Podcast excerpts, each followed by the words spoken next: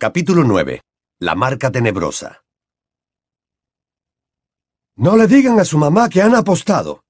Imploró a Fred y George el señor Weasley, bajando despacio por la escalera alfombrada de púrpura. No te preocupes, papá, respondió Fred muy alegre. Tenemos grandes planes para este dinero y no queremos que nos lo confisquen. Por un momento dio la impresión de que el señor Weasley iba a preguntar qué grandes planes eran aquellos, pero tras reflexionar un poco, pareció decidir que prefería no saberlo. Pronto se vieron rodeados por la multitud que abandonaba el estadio para regresar a las tiendas de campaña. El aire de la noche llevaba hasta ellos estridentes cantos mientras volvían por el camino iluminado de farolas, y los leprechauns no paraban de moverse velozmente por encima de sus cabezas, riéndose a carcajadas y agitando sus faroles. Cuando por fin llegaron a las tiendas, nadie tenía sueño, y dada la algarabía que había en torno a ellos, el señor Weasley consintió en que tomaran todos juntos una última taza de chocolate con leche antes de acostarse. No tardaron en ensarzarse en una agradable discusión sobre el partido. El señor Weasley se mostró en desacuerdo con Charlie en lo referente al comportamiento violento, y no dio por finalizado el análisis del partido hasta que Ginny se cayó dormida sobre la pequeña mesa, derramando el chocolate por el suelo. Entonces los mandó a todos a dormir. Hermione y Ginny se metieron en su carpa, y Harry y el resto de los Weasley se pusieron la pijama y se subieron cada uno a su litera. Desde el otro lado del campamento llegaba aún el eco de cánticos y de ruidos extraños. ¿Cómo me alegro de haber quedado libre hoy? murmuró el señor Weasley, ya medio dormido. No me haría ninguna gracia tener que decirles a los irlandeses que se acabó la fiesta.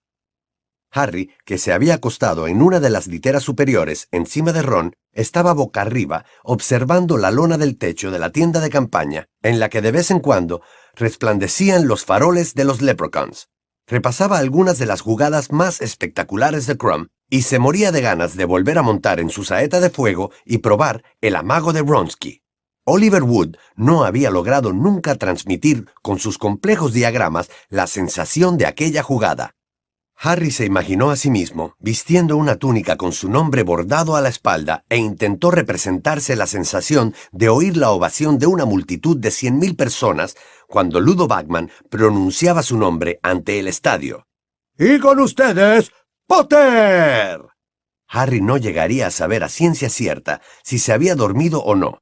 Sus fantasías de vuelos en escoba al estilo de Crumb podrían muy bien haber acabado siendo auténticos sueños, lo único que supo fue que de repente el señor Weasley estaba gritando. ¡Levántense! ¡Ron! ¡Harry! ¡Deprisa, levántense! ¡Es urgente! Harry se incorporó de un salto y se golpeó la cabeza con la lona del techo. ¿Qué pasa? preguntó. Intuyó que algo malo ocurría, porque los ruidos del campamento parecían distintos. Los cánticos habían cesado, se oían gritos y gente que corría. Bajó de la litera y agarró su ropa, pero el señor Weasley, que se había puesto los jeans sobre la pijama, le dijo, No hay tiempo, Harry. Agarra solo tu chaqueta y sal. ¡Rápido! Harry obedeció y salió a toda prisa de la tienda delante de Ron.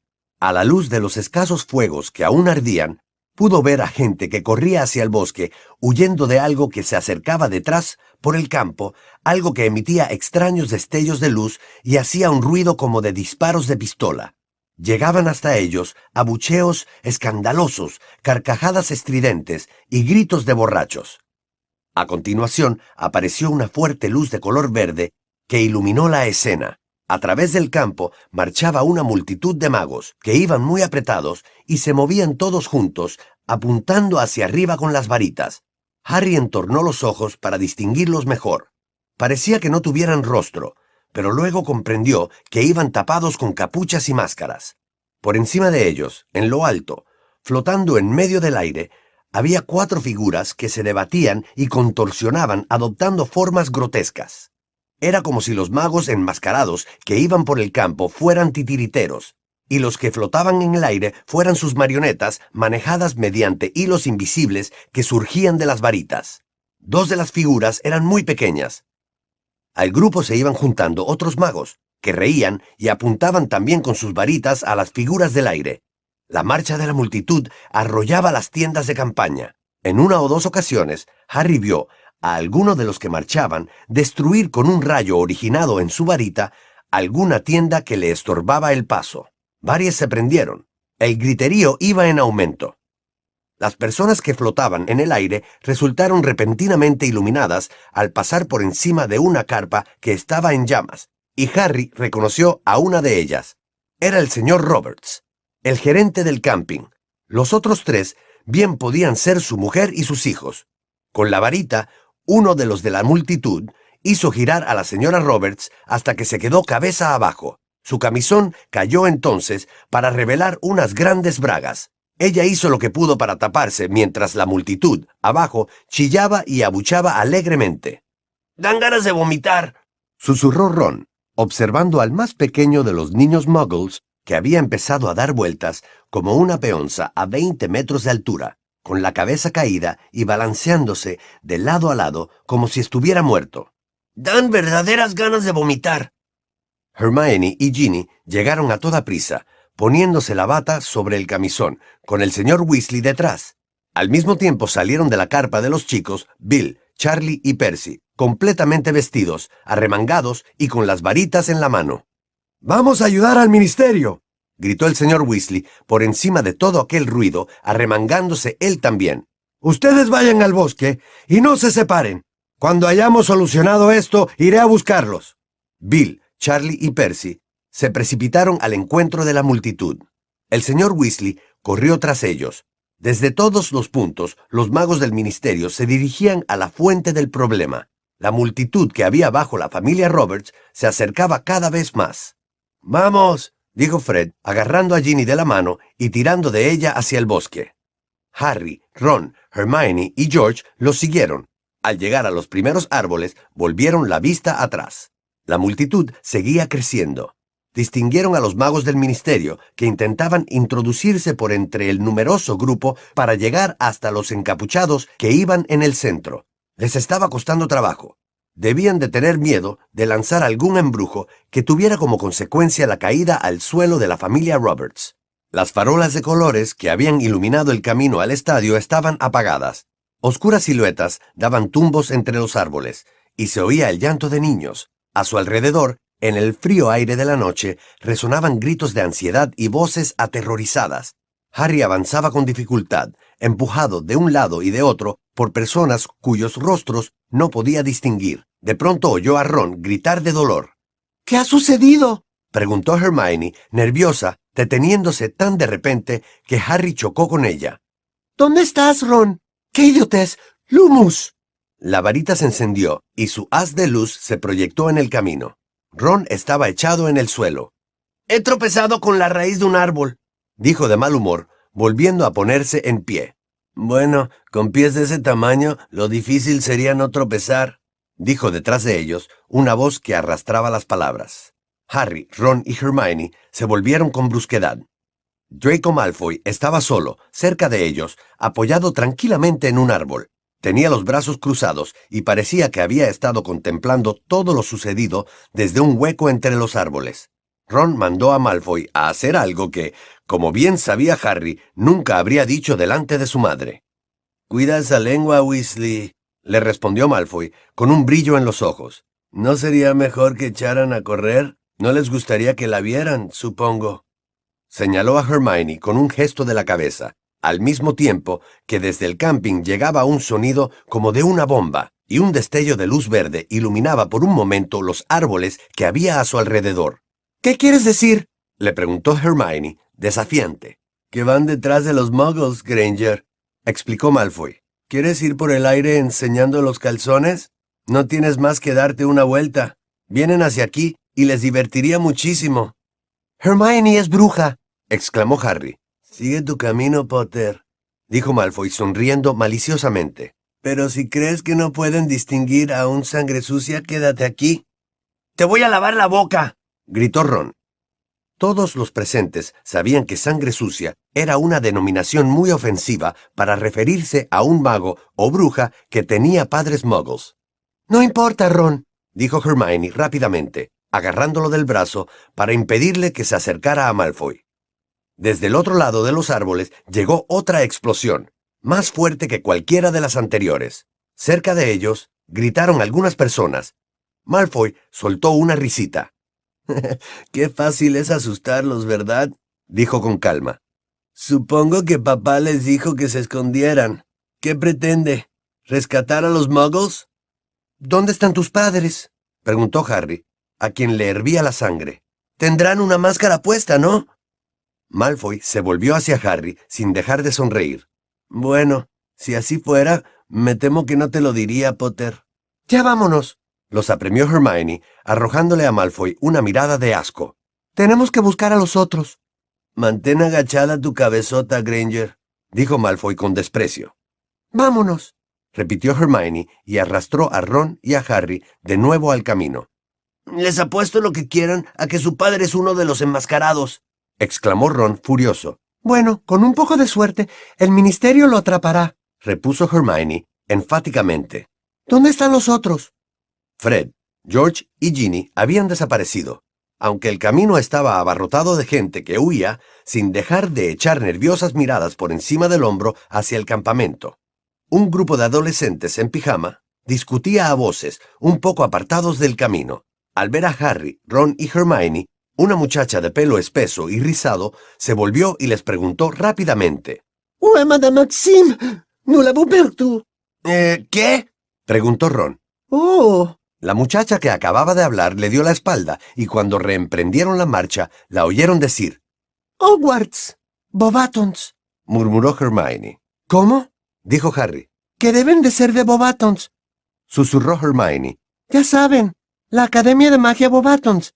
He leído algunas cosas sobre ella en Evaluación de la Educación Mágica en Europa. Ah, ya, respondió Harry. Fred y George no pueden haber ido muy lejos, dijo Ron, que sacó la varita mágica, la encendió, como la de Hermione, y entrecerró los ojos para ver mejor a lo largo del camino. Harry buscó la suya en los bolsillos de la chaqueta, pero no la encontró. Lo único que había en ellos eran los omniculares. No lo puedo creer. He perdido la varita. ¿Bromeas? Ron y Hermione levantaron las suyas lo suficiente para iluminar el terreno a cierta distancia. Harry miró a su alrededor, pero no había ni rastro de la varita. A lo mejor la has dejado en la tienda, dijo Ron. O tal vez se ha caído del bolsillo mientras corríamos, sugirió Hermione nerviosa. Sí, respondió Harry. Tal vez... No solía separarse de su varita cuando estaba en el mundo mágico, y hallarse sin ella, en aquella situación, lo hacía sentirse muy vulnerable.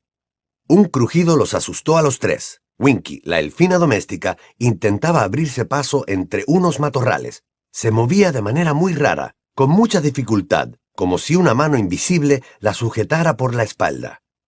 ¡Hay magos malos por ahí! Chilló como loca, mientras se inclinaba hacia adelante y trataba de seguir corriendo. ¡Gente en lo alto! ¡En lo alto del aire! Winky prefiere desaparecer de la vista. Y se metió entre los árboles del otro lado del camino, jadeando y chillando, como si tratara de vencer la fuerza que la empujaba hacia atrás. ¿Pero qué le pasa? preguntó Ron, mirando con curiosidad a Winky, mientras ella escapaba. ¿Por qué no puede correr con normalidad? Me imagino que no le dieron permiso para esconderse, explicó Harry. Se acordó de Dobby. Cada vez que intentaba hacer algo que a los Malfoy no les hubiera gustado, se veía obligado a golpearse. ¿Saben? Los elfos domésticos llevan una vida muy dura, dijo indignada Hermione. Es esclavitud, eso es lo que es. Ese señor Crouch la hizo subir a lo alto del estadio aunque a ella la aterrorizara, y la ha embrujado para que ni siquiera pueda correr cuando aquellos están arrasando las tiendas de campaña. ¿Por qué nadie hace nada al respecto? Bueno, los elfos son felices así, ¿no? observó Ron. Ya oíste a Winky antes del partido. La diversión no es para los elfos domésticos. Eso es lo que le gusta, que le manden. Es gente como tú, Ron, replicó Hermione acalorada, la que mantiene estos sistemas injustos y podridos, simplemente porque son demasiado perezosos para... Oyeron otra fuerte explosión, proveniente del otro lado del bosque. ¿Qué tal si seguimos? propuso Ron. Harry lo vio dirigir una mirada inquieta a Hermione. Tal vez fuera cierto lo que Malfoy les había dicho. Tal vez Hermione corría más peligro que ellos. Reemprendieron la marcha. Harry seguía revolviendo en los bolsillos, aunque sabía que la varita no estaba allí. Siguieron el oscuro camino, internándose en el bosque más y más, todavía tratando de encontrar a Fred, George y Ginny. Pasaron junto a unos duendes que se reían a carcajadas, reunidos alrededor de una bolsa de monedas de oro que sin duda habían ganado apostando en el partido, y que no parecían dar ninguna importancia a lo que ocurría en el camping.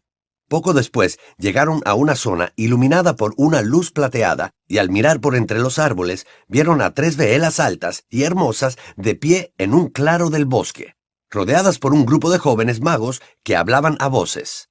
Yo gano cien bolsas de galeones al año, gritaba uno de ellos.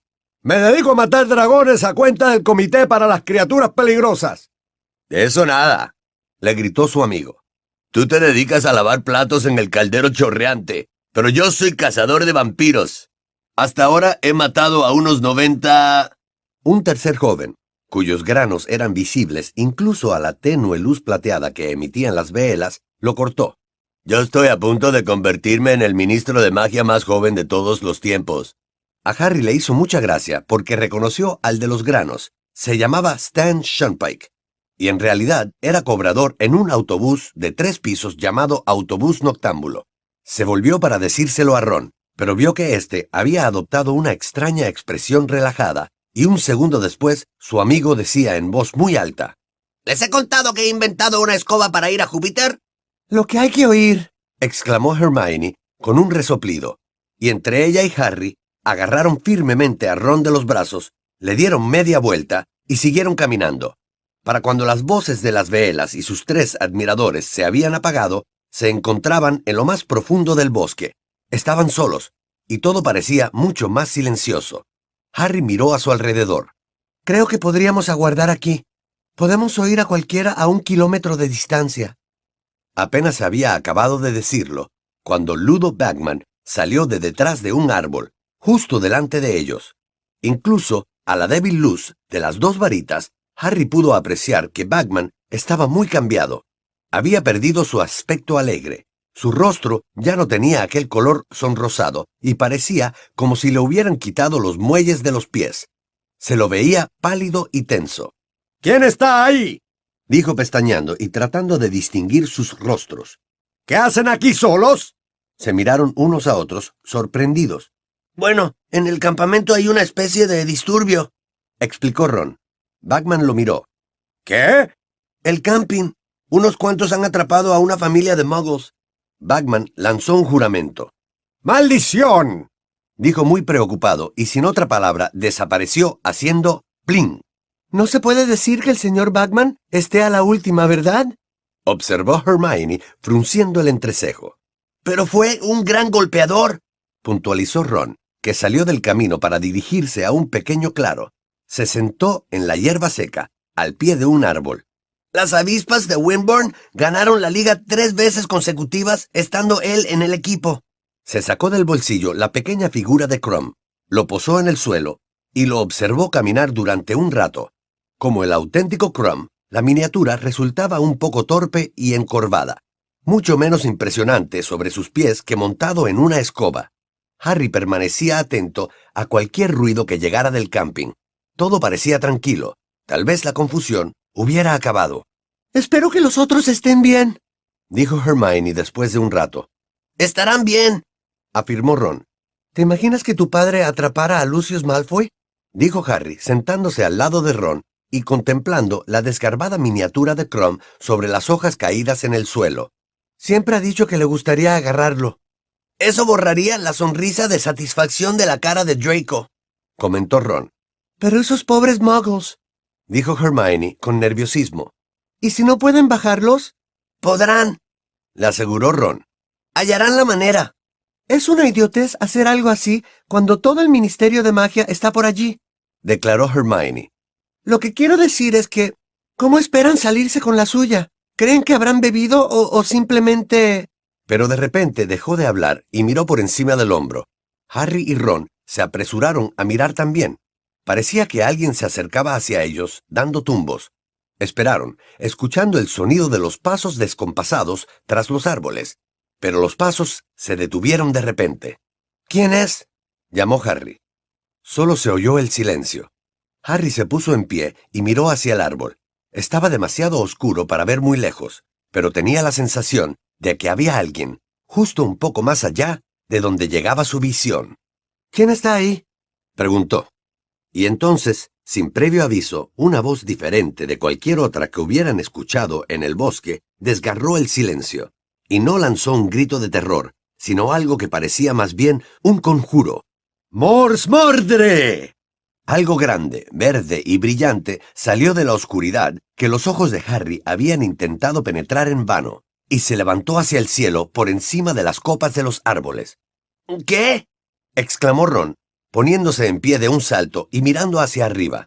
Durante una fracción de segundo, Harry creyó que aquello era otra formación de leprechauns. Luego comprendió que se trataba de una calavera de tamaño colosal, compuesta de lo que parecían estrellas de color esmeralda y con una lengua en forma de serpiente que le salía de la boca.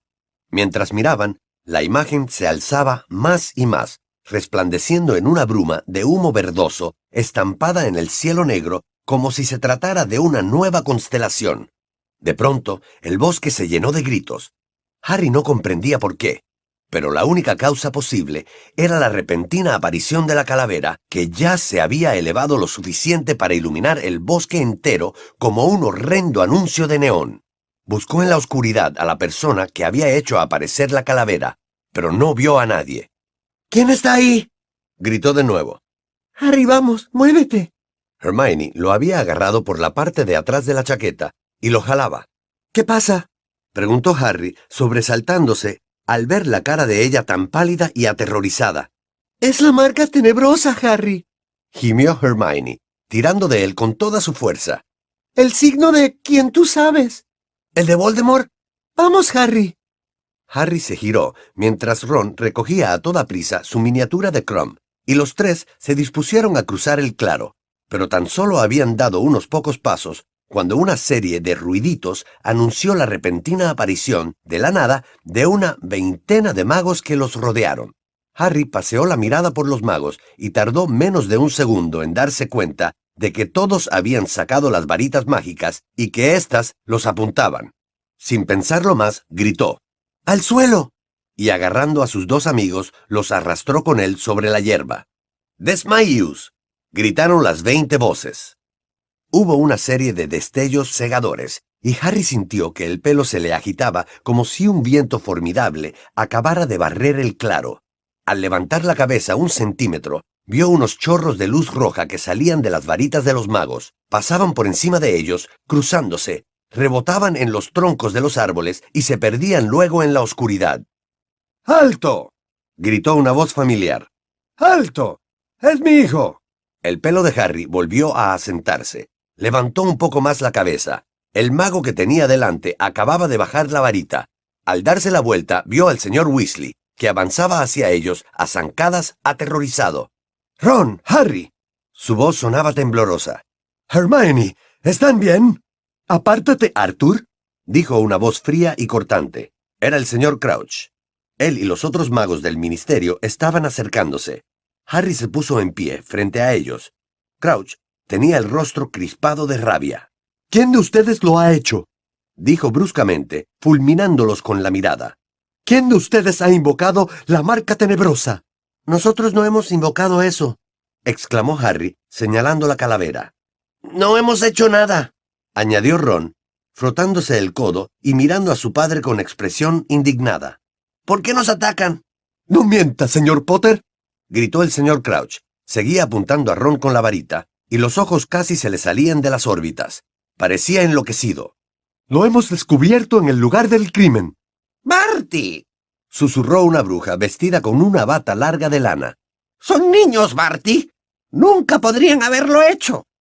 Díganme, ¿de dónde ha salido la marca tenebrosa? preguntó apresuradamente el señor Weasley. De allí, respondió Hermione, temblorosa señalando el lugar del que había partido la voz. Estaban detrás de los árboles. Gritaron unas palabras, un conjuro. Con que estaban allí, dijo el señor Crouch, volviendo sus desorbitados ojos hacia Hermione, con la desconfianza impresa en cada rasgo del rostro. ¿Con que pronunciaron un conjuro? Usted parece muy bien informada de la manera en que se invoca la marca tenebrosa, señorita. Pero aparte del señor Crouch, ningún otro mago del ministerio parecía creer ni remotamente que Harry, Ron y Hermione pudieran haber invocado la calavera. Por el contrario, después de oír a Hermione, habían vuelto a alzar las varitas y apuntaban en la dirección que ella había señalado, tratando de ver algo entre los árboles. Demasiado tarde, dijo sacudiendo la cabeza la bruja vestida con la bata larga de lana. Se han desaparecido. No lo creo, declaró un mago de barba escasa de color castaño. Era Amos Diggory, el padre de Cedric. Nuestros rayos aturdidores penetraron en aquella dirección, así que hay muchas posibilidades de que los hayamos atrapado. Ten cuidado, Amos, le advirtieron algunos de los magos cuando el señor Diggory alzó la varita. Fue hacia el borde del claro y desapareció en la oscuridad. Hermione se llevó las manos a la boca cuando lo vio desaparecer. Al cabo de unos segundos, lo oyeron gritar. Sí, los hemos capturado. Aquí hay alguien.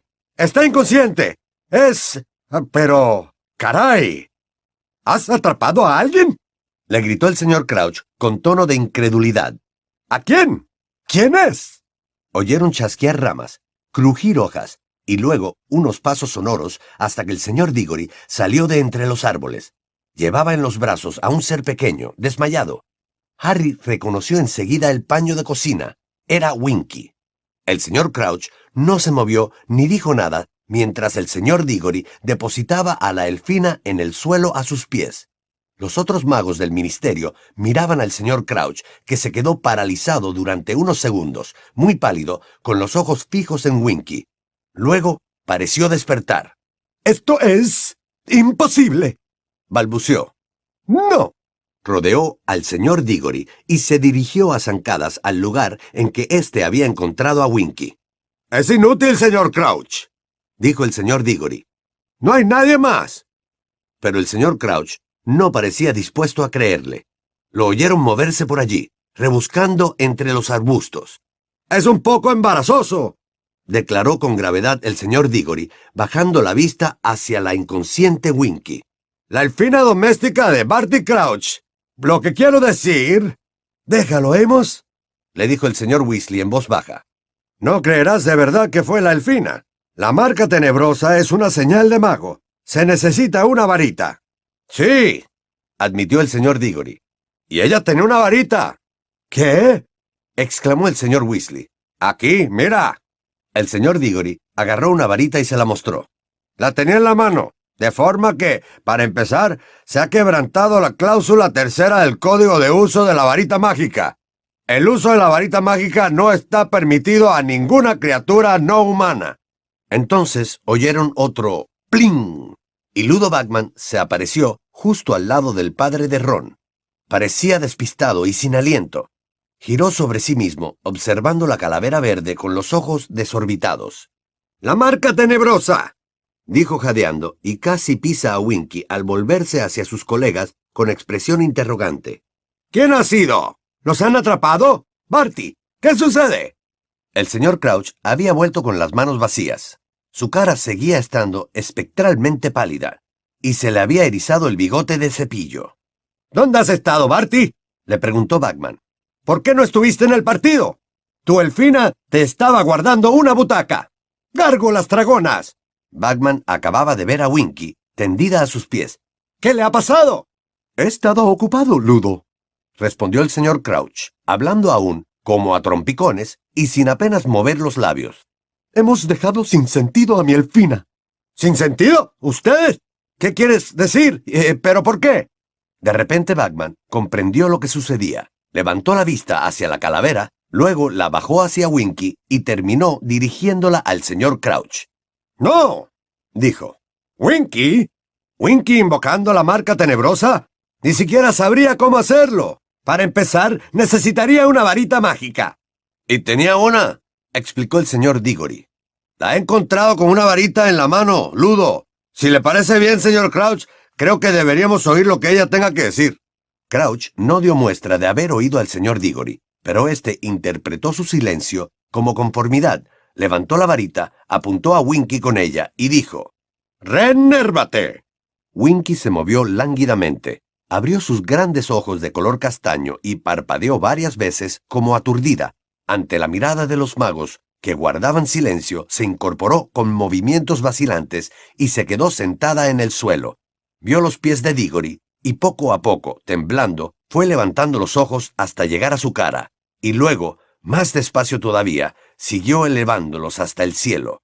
Harry vio la calavera reflejada dos veces en sus enormes ojos vidriosos. Winky ahogó un grito, miró asustada a la multitud de gente que la rodeaba y estalló en sollozos de terror. ¡Elfina!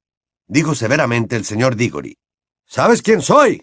Soy miembro del Departamento de Regulación y Control de las Criaturas Mágicas. Winky se balanceó de atrás adelante sobre la hierba, respirando entrecortadamente. Harry no pudo menos que acordarse de Dobby en sus momentos de aterrorizada desobediencia. ¿Cómo ves, Elfina? La marca tenebrosa ha sido conjurada en este lugar hace tan solo un instante, explicó el señor Diggory.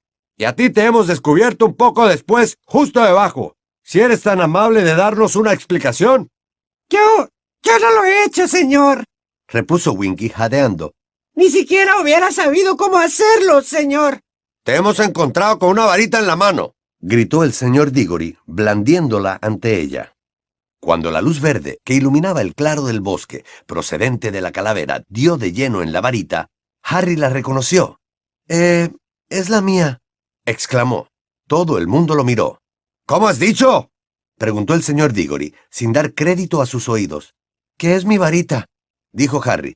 Se me cayó. ¿Que se te cayó? repitió el señor Diggory extrañado. Esa es una confesión. La has tirado después de haber invocado la marca. Amos, recuerda con quién hablas. intervino el señor Weasley, muy enojado. ¿Te parece posible que Harry Potter invocara la marca tenebrosa? Eh, no, eh, por supuesto. farfulló el señor Diggory. Lo siento, eh, me he dejado llevar. De todas formas, no es ahí donde se me cayó, añadió Harry, señalando con el pulgar hacia los árboles que habían justo debajo de la calavera. Me di cuenta de que me faltaba al momento en que nos internamos en el bosque. Así que... dijo el señor Diggory, mirando con severidad a Winky, que se había encogido de miedo. ¿La has encontrado tú, eh, Elfina? Y la has cogido y querías divertirte un rato con ella, ¿eh? Yo no he hecho magia con ella, señor. Chilló Winky, mientras las lágrimas le resbalaban por ambos lados de su nariz, aplastada y bulbosa. Yo, yo, yo solo la he agarrado, señor. Yo no he conjurado la marca tenebrosa, señor. Ni siquiera sabría cómo hacerlo. No ha sido ella. Intervino Hermione. Estaba muy nerviosa por tener que hablar delante de todos aquellos magos del ministerio, pero lo hacía con determinación.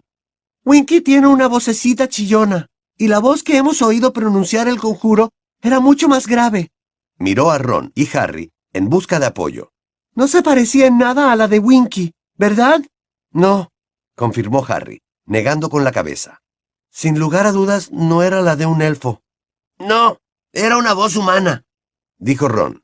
Bueno, pronto lo veremos, gruñó el señor Diggory, sin darles mucho crédito. Hay una manera muy sencilla de averiguar cuál ha sido el último conjuro efectuado con una varita mágica. ¿Sabías eso, Elfina? Winky temblaba y negaba frenéticamente con la cabeza, batiendo las orejas, mientras el señor Diggory volvía a levantar su varita y juntaba la punta con el extremo de la varita de Harry. Prior incantato, dijo con voz potente el señor Diggory.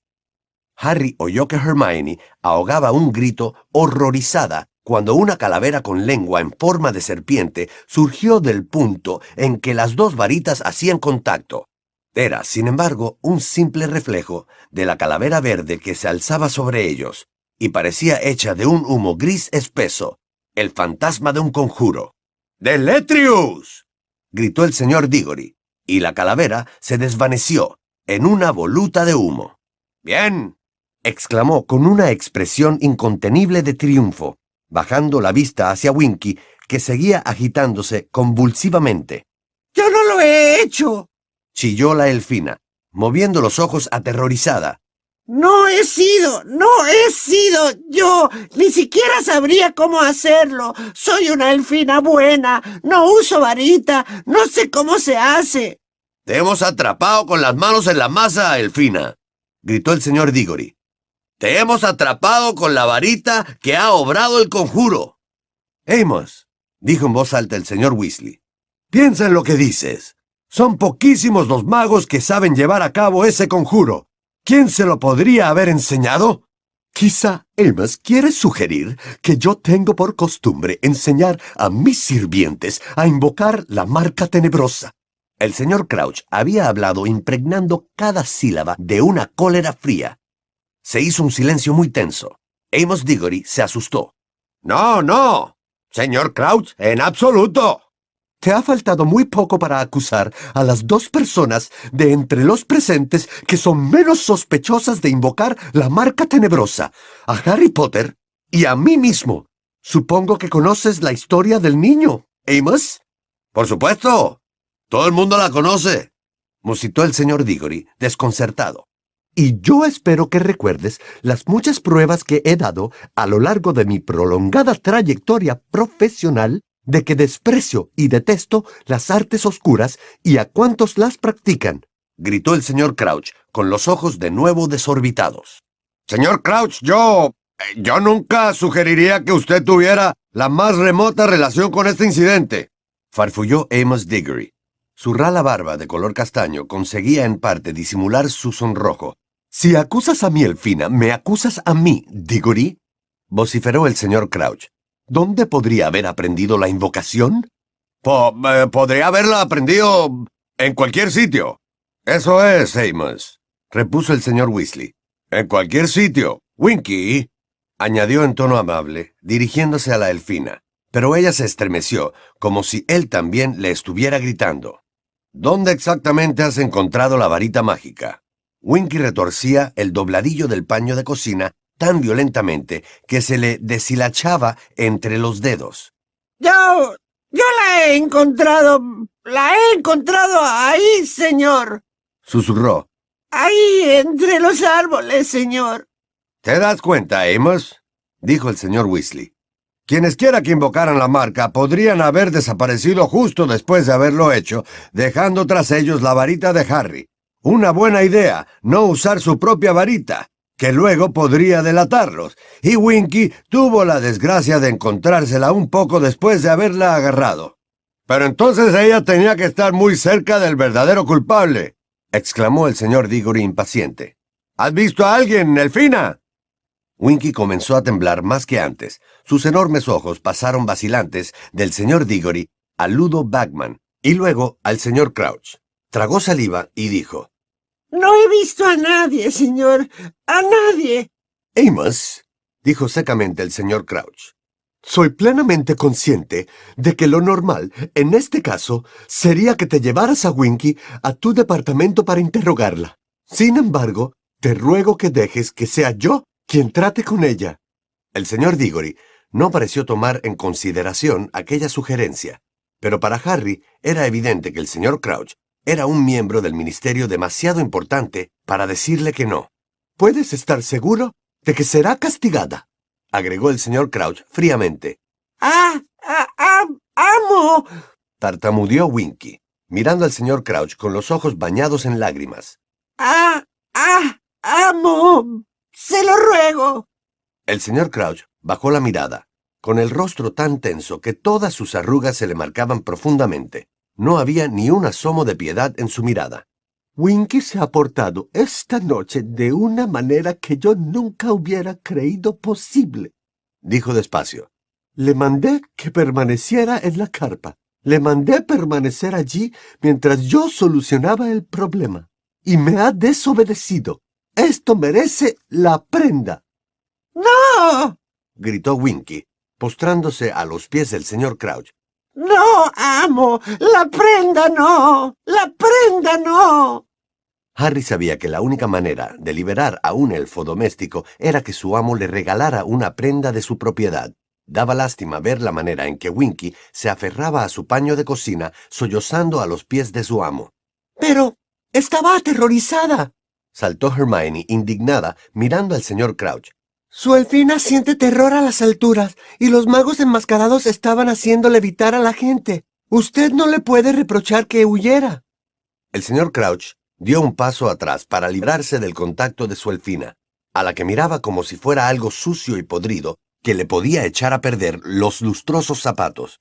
Una elfina que me desobedece no me sirve para nada, declaró con frialdad, mirando a Hermione.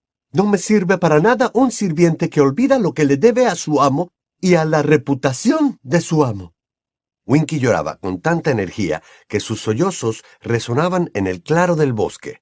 Se hizo un silencio muy desagradable, al que puso fin el señor Weasley, diciendo con suavidad. Bien, creo que me llevaré a los míos a la tienda de campaña, si no hay nada que objetar. Amos, esa varita ya no nos puede decir nada más, si eres tan amable de devolvérsela a Harry. El señor Diggory se la devolvió a Harry, y éste se la guardó en el bolsillo. Vamos, ustedes tres, les dijo en voz baja el señor Weasley. Pero Hermione no quería moverse. No apartaba la vista de la elfina, que seguía sollozando. Hermione, la apremió el señor Weasley. Ella se dio la vuelta y siguió a Harry y a Ron, que dejaban el claro para internarse entre los árboles. ¿Qué le va a pasar a Winky?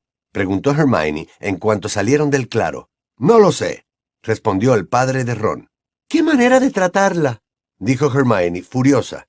El señor Diggory, sin dejar de llamarla Elfina, y el señor Crouch, sabe que no lo hizo y aún así la va a despedir.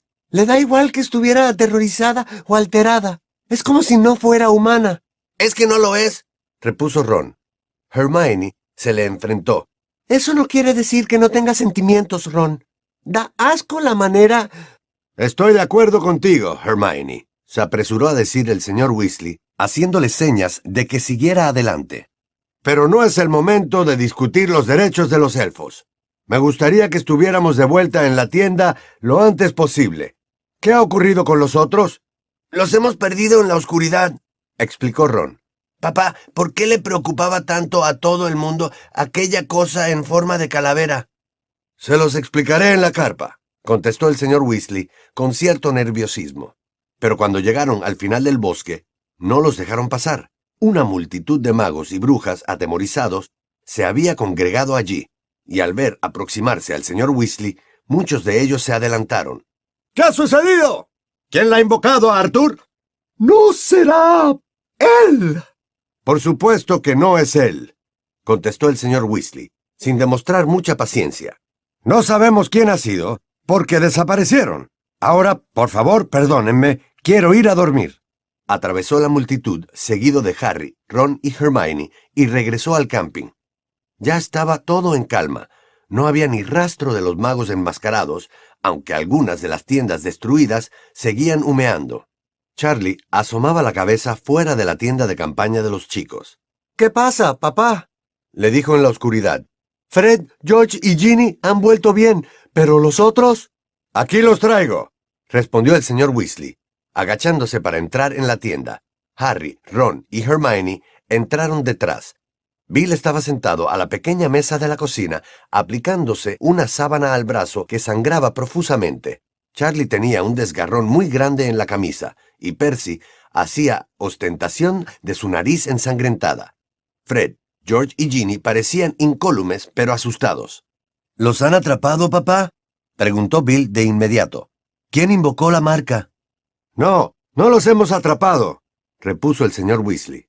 Hemos encontrado a la elfina del señor Crouch con la varita de Harry, pero no hemos conseguido averiguar quién hizo realmente aparecer la marca. ¿Qué? preguntaron a un tiempo. Bill, Charlie y Percy. ¿La varita de Harry? dijo Fred. ¿La elfina del señor Crouch? inquirió Percy atónito. Con ayuda de Harry, Ron y Hermione, el señor Weasley les explicó todo lo sucedido en el bosque. Al finalizar el relato, Percy se mostraba indignado. Bueno, el señor Crouch tiene toda la razón en querer deshacerse de semejante elfina, dijo. Escapar cuando él le mandó expresamente que se quedara, avergonzarlo ante todo el ministerio. ¿En qué situación habría quedado él si la hubieran llevado ante el Departamento de Regulación y Control? Ella no ha hecho nada, lo interrumpió Hermione con brusquedad. Solo estaba en el lugar equivocado, en el momento equivocado. Percy se quedó desconcertado. Hermione siempre se había llevado muy bien con él. Mejor, de hecho, que cualquiera de los demás.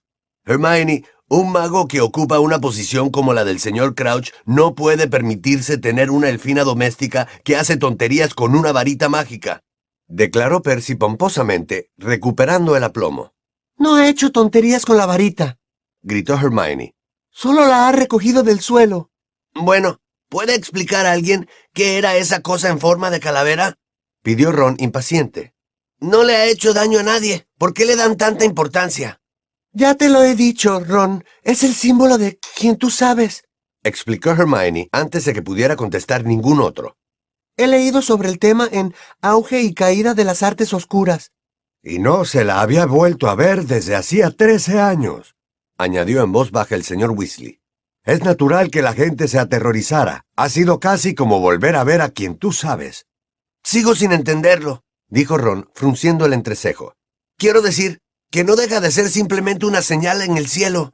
Ron, quien tú sabes y sus seguidores mostraban la marca tenebrosa en el cielo cada vez que cometían un asesinato, repuso el señor Weasley. El terror que inspiraba, no puedes ni imaginártelo. Eres demasiado joven.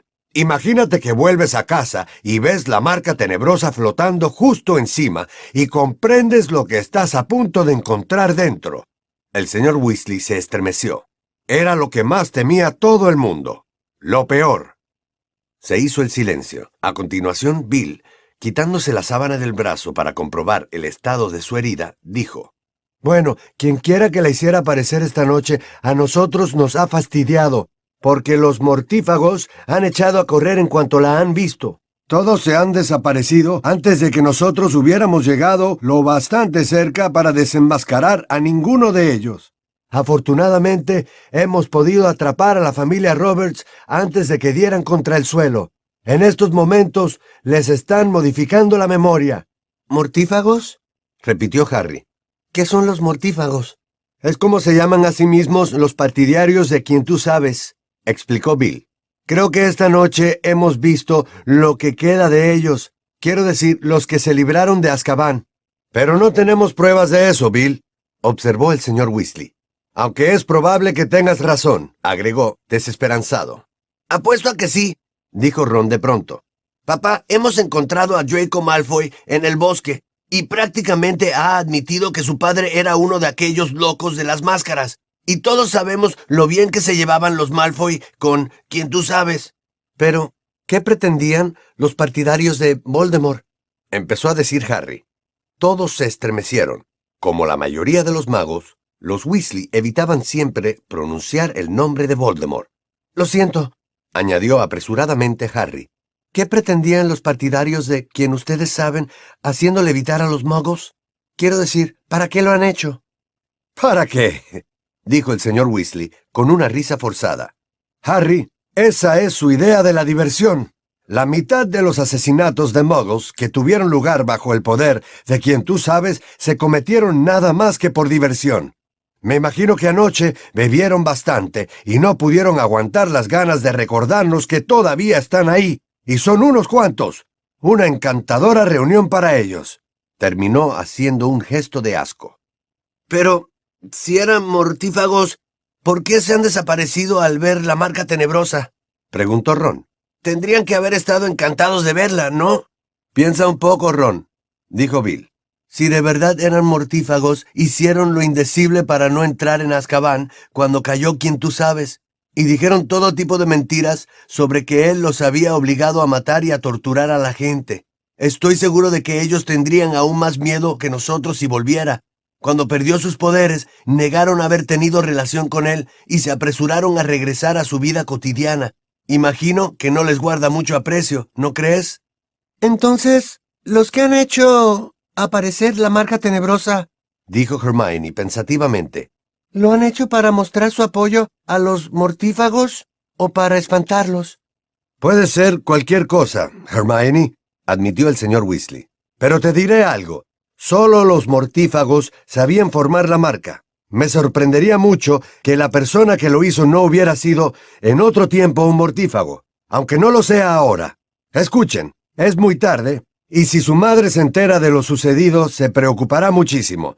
Lo que vamos a hacer es dormir unas cuantas horas, y luego intentaremos irnos de aquí en uno de los primeros trasladores.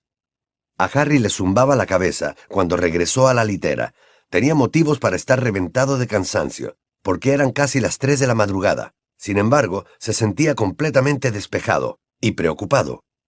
Hacía tres días, parecía mucho más, pero realmente eran solo tres días, que había despertado con la cicatriz ardiéndole, y aquella noche, por primera vez en trece años, había aparecido en el cielo la marca de Lord Voldemort. ¿Qué significaba todo aquello? Pensó en la carta que le había escrito a Sirius antes de dejar Private Drive. ¿La habría recibido ya? ¿Cuándo contestaría? Harry estaba acostado de cara a la lona, pero ya no tenía fantasías de escobas voladoras que fueran introduciéndolo en el sueño paulatinamente, y pasó mucho tiempo, desde que comenzaron los ronquidos de Charlie, hasta que, finalmente, él también cayó dormido.